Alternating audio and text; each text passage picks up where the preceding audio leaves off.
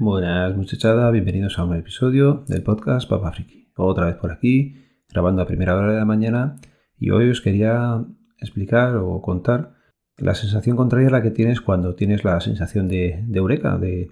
Mira, hace poco lo explicaba al expert en el podcast de Sago Por ejemplo, cuando estás programando y, y consigues dar o juntar esa idea en la que por fin funciona el programa.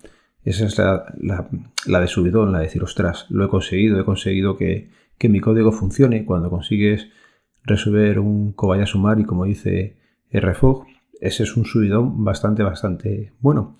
Luego, por el contrario, está la cara de gilipollas que se te queda cuando encuentras un enorme fallo que has cometido y por el que has perdido bastante, bastante tiempo. Hoy, por ejemplo, os voy a explicar lo que me ha pasado a mí para autorizar las claves público-privadas en PuTTY y en Windows, ¿vale? Para configurarlo. Me he tirado varios días eh, perdidos eh, intentando que esto funcionara cuando es una cosa de sota, caballo y rey y muy, muy sencilla. Los que tenéis Windows y usáis Windows estaréis acostumbrados a lo mejor si tenéis que conectaros a un servidor o a un equipo remoto en hacerlo con PuTTY. PuTTY es un pequeño programa que lo que te permite es eh, establecer una conexión SSH. Vale, normalmente hasta ahora pues yo lo venía haciendo como no hay que hacerlo que es metiendo eh, la dirección IP del servidor, usuario y contraseña. Todo el mundo te dice que eso al fin y al cabo pues no es seguro y atareado tiene episodios en los que explica pues cómo hacer esa conexión y me dije, vamos a hacer las cosas bien, eh, no nos va a llevar mucho tiempo.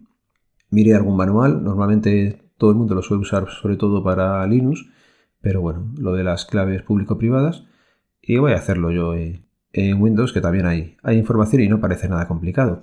Básicamente, si queréis, pues volvemos a hacer el proceso y os voy explicando.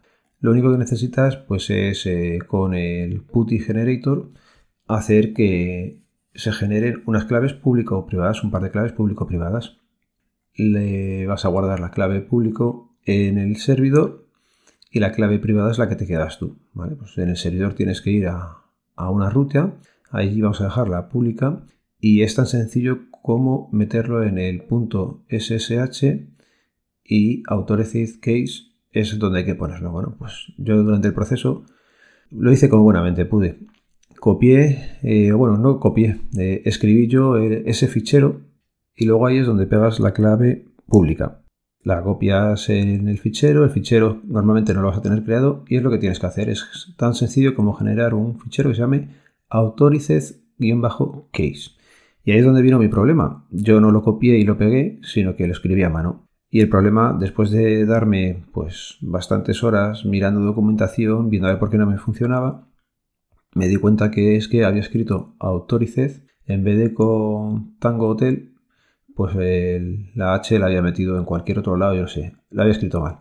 Yo todas las veces que lo leía, lo leía bien, hasta que me dio por copiar y pegar y ahí ya me dijo que me hacía un fichero nuevo y dije, ostras, aquí es donde está el fallo. Ese momento es el contrario al que explicaba Alesper. Es todo lo contrario, es el decir, acabo de perder pues dos o tres horas salteadas en varios días de una cosa tan sencilla como era generar un fichero con un nombre específico. Bueno, pues ese nombre específico en mi caso no lo había creado.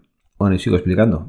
Después de dejar la clave pública en el servidor, la clave privada la tienes que poner también en un fichero especial que no es especial, es en una ruta. En mi caso, por ejemplo, en Windows tengo que ponerla en usuario, en mi caso se llama Alberto, contra barra punto .ssh contra barra y ahí dejas el punto .ppk que te ha generado el PuTTY Generator. Ya sabéis, dos claves, una pública, una privada. La pública en el servidor, la privada es la que tienes siempre tú a, buen recaudo. Bueno, ya seguimos configurando el PuTTY, ya que estamos explicándolo, pues venga. Cuando arrancas PuTTY tienes una zona de sesión y ahí es donde tienes que ponerle el número de el servidor o la dirección IP, el puerto por el que accedes, puedes dejarle, por ejemplo, la sesión grabada y así no tienes que estar metiendo todo esto, todos los datos todas las veces, es lo que se suele hacer normalmente. En mi caso le he llamado Asustor, pues es contra el servidor contra el que quiero cargar. Y luego la parte de, de las SSH keys, ¿dónde hay que ponerlas? Es muy fácil. Te vas a Connection. Dentro de Connection tienes un, un apartado que pone Data, ahí tienes una opción que es Login Details, que es eh, decirte con qué usuario quieres eh, loguearte. Pones tu usuario con el que te quieres loguear y un poquito más abajo dentro de conexión tenemos SSH en grande. Ahí volvemos a desplegar y tenemos un apartado que es Auth de autenticación. Pinchamos ahí y abajo del todo vamos a ver que nos dice que dónde está la clave para autenticarnos.